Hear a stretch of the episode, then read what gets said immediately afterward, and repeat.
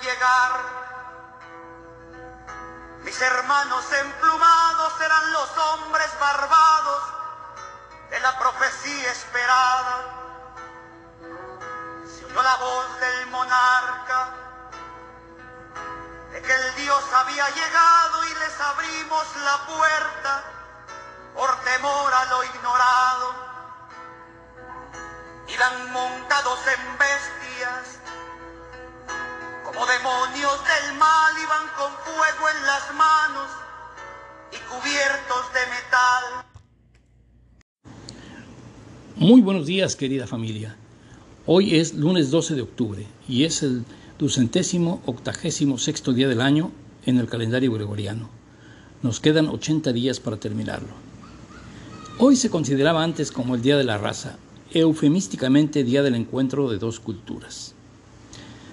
Aunque en mi época de niño se nos enseñó tanto en el hogar como en la escuela, como parte de la historia de bronce, que el 12 de octubre es el día del descubrimiento de América, la historia real nos ha mostrado el verdadero rostro de Colón y del efecto que tuvo ese descubrimiento, entre comillas. Hoy, internacionalmente, está dedicado a las aves migratorias y de la gestión de los derechos de autor, DRM o Digital Rights Management. La historia nos ocupa. El espacio breve de este capítulo nos hace quedarnos cortos fíjense que el día 29 de abril de 1493 se publicó en Barcelona una carta de Colón al escribano de Ración en la que se anunciaba el descubrimiento. Se trata del primer documento impreso que menciona el nombre de Guanahani, pero sin aportar ningún dato sobre la isla. Escribió Colón lo siguiente. A la primera isla que yo hallé puse nombre San Salvador a conmemoración de su alta majestad, es decir, la majestad divina el cual maravillosamente todo esto ha dado. Los indios la llaman Guanahani o Guanahani. A la segunda puse nombre de la isla de Santa María de Concepción, a la tercera Fernandina, a la cuarta la Isabela, a la quinta la Isla Juana y así a cada un nombre nuevo. Claro, quedando bien con la familia real. Guanahani, o según algunas fuentes, Guanahani, es el nombre de la primera isla en la que desembarcó Cristóbal Colón el viernes 12 de octubre de 1492, cuando llegó por primera vez a un territorio de la llamada posteriormente América. La isla fue bautizada con el nombre de San Salvador. Había sido descubierta la madrugada anterior y se encontraba habitada por el pueblo lucayo o taíno. Guanahani o Guanahani es sin lugar a dudas una de las islas del archipiélago de las Antillas, más precisamente en las Bahamas. Sin embargo, la identificación exacta de la isla a la que llegó Colón es materia de debate. Este archipiélago lo nombraron los españoles Islas Lucayas por la forma en que los indígenas se autodenominaban lucayos, del taíno luco que significa pueblo y caire, isla, es decir, ellos eran pueblos isleños. Después, el archipiélago se nombró como Islas Bahamas, término cuyo origen proviene del español bajamar o término del reflujo del mar debido a que sus islas e isletas son más visibles durante la bajamar. Las Bahamas o Islas Bahamas constituyen un estado independiente desde 1793, formando un archipiélago de unas 700 islas y además unos 2.000 cayos o isletas. El propio Colón escribe en una carta fechada el 15 de febrero de 1493 lo siguiente. Pueden ver sus altezas que yo les daré oro cuanto hubiere menester y esclavos cuantos mandaran cargar y serán de los idólatras. Y cuando mandare que yo les envíe esclavos, espero yo de los traer o enviar de estos la mayor parte. Que fue una carta de Cristóbal Colón a los reyes católicos anunciando el descubrimiento del mundo. Realmente lo anuncia como un gran esclavista, un gran traficante de esclavos y de niñas. Las efemérides de este día, además de esto, son las siguientes. En 1570, en la Nueva España, se fundó la villa de Nuestra Señora de la Asunción de Salaya, que es la actual Celaya. En 1709, en México, después de una votación democrática, se fundó la villa de San Francisco de Cuellar, más tarde San Felipe de Real Chihuahua y actualmente Chihuahua. En 1864 arribó a la ciudad de Chihuahua el presidente Benito Juárez con su república itinerante.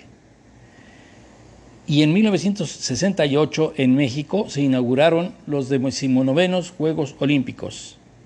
En 1968 en la Ciudad de México nació el grupo de rock El Tri. En 1976 es inaugurada la nueva Basílica de Guadalupe en el Cerro del Tepeyac de la Ciudad de México, trasladándose para allá la tilma de la Virgen a su actual emplazamiento. Y en el 2016 el gobernador de Veracruz, de Ignacio de la Llave, México, Javier Duarte de Ochoa, renunció a su cargo de gobernador por acusaciones de corrupción y de enriquecimiento ilícito. Qué lástima que no lo acusaron de desaparición forzada. Y un vistazo a las eh, efemérides generales. En 1681 en Londres, Inglaterra, una mujer fue azotada en público por el delito de involucrarse en la política. En 1792 en Nueva York se celebró por primera vez el Día de Colón, Columbus Day. En 1901 en Estados Unidos el presidente Teodoro Roosevelt bautizó oficialmente la mansión ejecutiva como la Casa Blanca. Y en el 2001 declaran el 12 de octubre como el Día Internacional para la Reducción de Desastres Naturales. El santoral de hoy nos dice que se festeja a la Virgen del Pilar, una Virgen que se le apareció a Santiago de, Compostela en un pilar, en una roca. Se le apareció para decirle, que continuara con su evangelización en aquel periodo, en aquel territorio. Bueno, quiero hablar otra vez sobre Cristóbal Colón.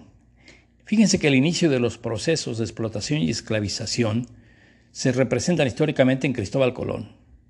La cruel política iniciada por Colón y continuada por sus sucesores desembocó en un genocidio completo.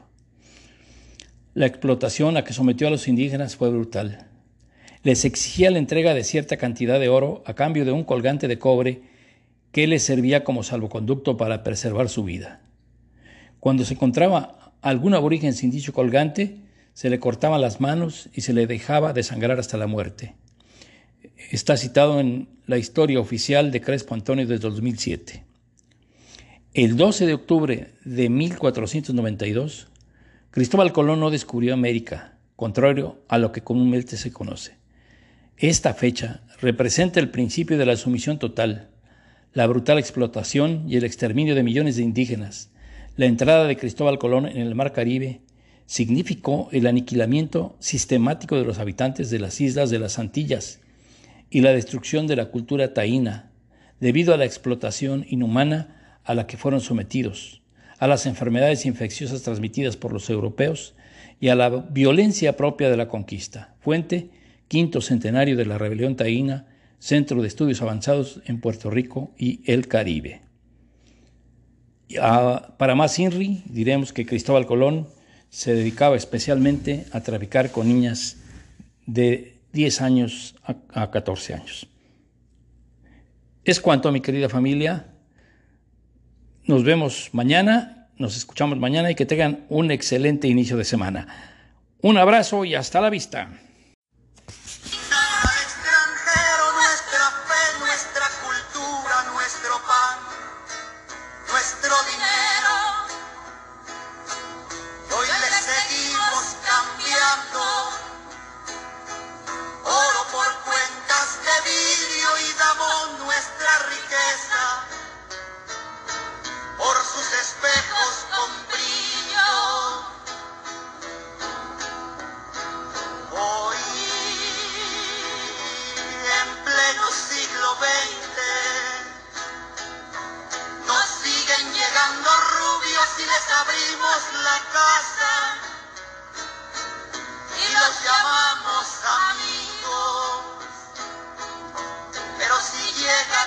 passado.